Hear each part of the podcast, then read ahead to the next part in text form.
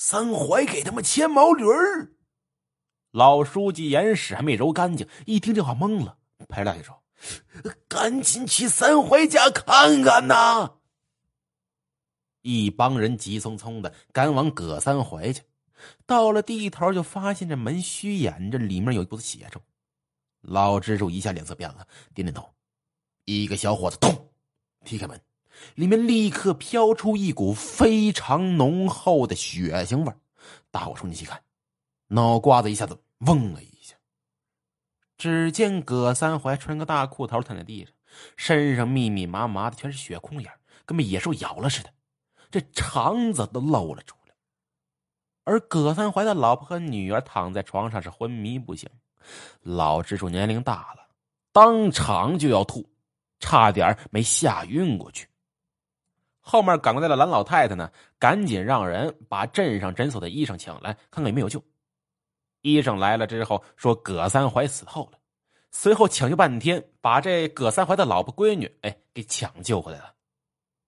娘俩一看葛三怀的尸体，是顿时嚎啕大哭，任由老支书怎么问，都一个劲儿的摇头，说昨天晚上睡着了，什么都不知道。最后，葛三怀女儿说了一句：“肯定是葛老二诈尸来咬的我爹。”欢迎收听由道上为您出品的《东北》，哎，这次不是了，《超级捉鬼道长》，作者陈多疑，演播。道士第二集，消息传出去之后，是人人自危，镇上炸了锅。每个人都害怕这葛老二找上门来，有拖家带口去找亲戚的，还有讲究啊烧纸钱、磕头拜菩萨的。毕竟谁都不希望下一个没的是自己。葛三怀的尸体被存放好后，老支书喊老人们开会，说这事儿太邪门了。昨天还说这葛三怀看到葛老二，没想到第二天就被葛老二给咬死了。你们说这怎么办？蓝老太太说：“这葛老二诈尸啊，也不往别处跑，专祸害咱镇上的人，这这也太吓人了。咱找个法师来做做法吧。”另一个老头又说：“这一时半会儿能找法师去？就是等找着了，估计咱几个都没了。”老支书愁眉苦脸说。要不还是找陈娃子试试吧，我看他挺自信的。这样，无论他这次说什么，咱都先答应着点于是，一伙人再次来到镇西的破庙里，把事情说了出来。周凤臣气的是破口大骂呀：“你们这帮个混蛋啊，个个草菅人命！昨天晚上我让你们把我放出去吧，啊，是不是说了？如果把我放出去，就不会出今天这事儿。”老支书叹气说。陈娃子，既然事情已经生了，说那么多没用啊！你要是能了了，咱赶紧了了吧。说着就要给周凤臣解个铁链子，而周凤臣却拖着铁链子直往后躲。哎，先说好，这小米山墓地的时候你怎么处理？都什么时候了啊？你亲爹没死里面，你怎么还说？这时候就看到蓝老太太给他个脸色。啊啊！行，成成成，不挖不挖，谁让来也也不挖。这还差不多。周凤臣满意了，任由他们把自己身上的铁链解开。一行人将周凤臣带到了老支书家里。周凤臣让支书原原本本的把这事重新讲一遍。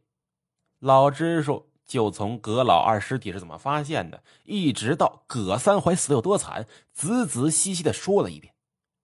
周凤臣一听，直皱眉头，想了想说：“葛老二是哪里死的？带我过去看看。”一群人出了镇子，到了葛老二尸体的山包。周凤臣盯着那个地上被挖的乱七八糟的洞看了会儿，点点头，接着去了葛老二的坟头，看着坟上的窟窿和里面空空的棺材，又点点头。最后到了停放葛三怀尸体的房间，看着葛三怀惨不忍睹的样子。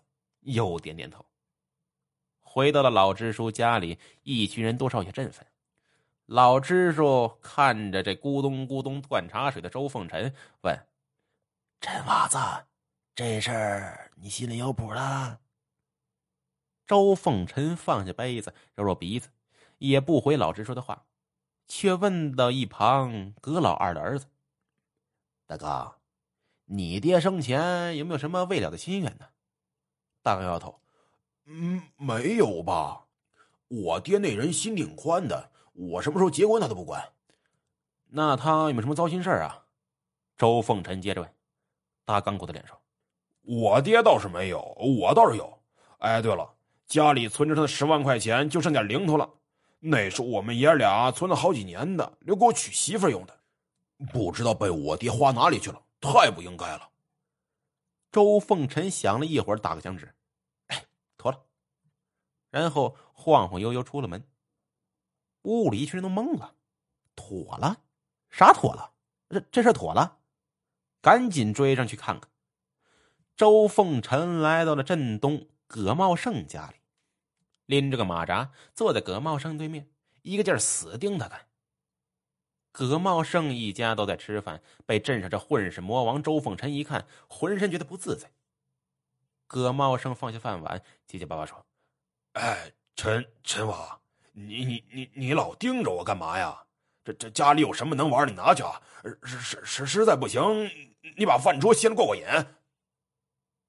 周凤臣冷着脸，一句话不说，连跟来的老支书都嫌尴尬。葛茂盛吃不消了，哭着道：“哎呦，周凤臣大爷，你到底要干嘛呀？昨天晚上你见到葛老二是吧？你媳妇儿、你孩子没看见吗？”周凤臣问。葛茂盛满脸煞白，点点头。周凤臣再次盯着他看，看了好半天，才指着自己双眼，阴森森的说：“镇上谁是好人，谁不是好鸟，我一眼就能看出来。有事儿你最好别瞒我。”葛茂生嗷唠一嗓子跪在地上：“陈娃呀，你爹是法师高人，你肯定也很厉害，你救救我吧，我不想死啊！”老支书一伙人又懵了，这葛茂生闹的是哪一出啊？周凤臣笑了笑问：“你是不是骗了葛老二的钱？”葛茂生看了眼葛老二的儿子，支支吾吾的：“。”周凤臣点点头，说说看。葛茂生嚎啕大哭说道：“上上个月初七晚上，葛三怀，我还有葛四水儿。”呃，找葛老二打牌，合起伙来抽老千，把他的钱给骗完了。呃，陈娃，你救救我吧！今儿晚上那葛老二那老家伙肯定要来咬我了。